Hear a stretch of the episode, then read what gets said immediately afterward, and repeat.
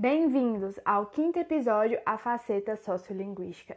Eu sou Andressa Soares Azevedo e nesse episódio vamos falar sobre a faceta sociolinguística. Como já ouvimos nos episódios anteriores, entendemos que o processo de alfabetização é um conjunto de habilidades que faz dele um processo multifacetado. A sociolinguística faz parte desse processo.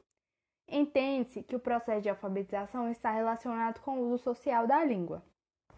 A criança, quando chega na escola para ser alfabetizada, já possui um dialeto que foi construído de acordo com suas vivências, região e classe social. Pode estar próximo ou distante da língua convencional. O desafio do professor alfabetizador é trabalhar com essas diferenças de forma harmônica e também a diferença do sistema fonológico e ortográfico, a fala e escrita.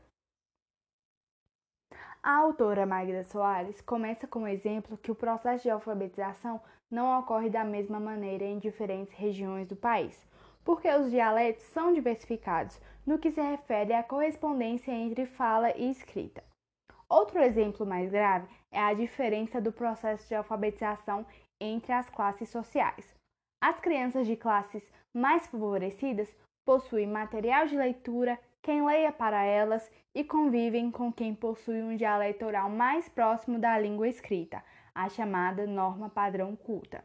Já as crianças que pertencem às classes populares, no geral, não têm material de leitura, não tem quem leia para elas e dominam um dialeto distante da língua escrita.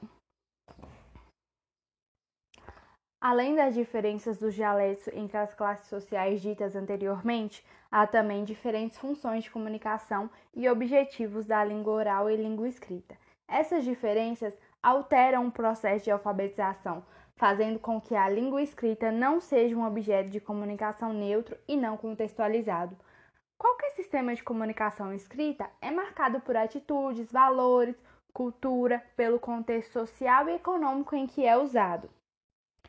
Com isso, vemos que a alfabetização é influenciada de diversas formas, incluindo a natureza sociolinguística e o lugar do indivíduo na sociedade.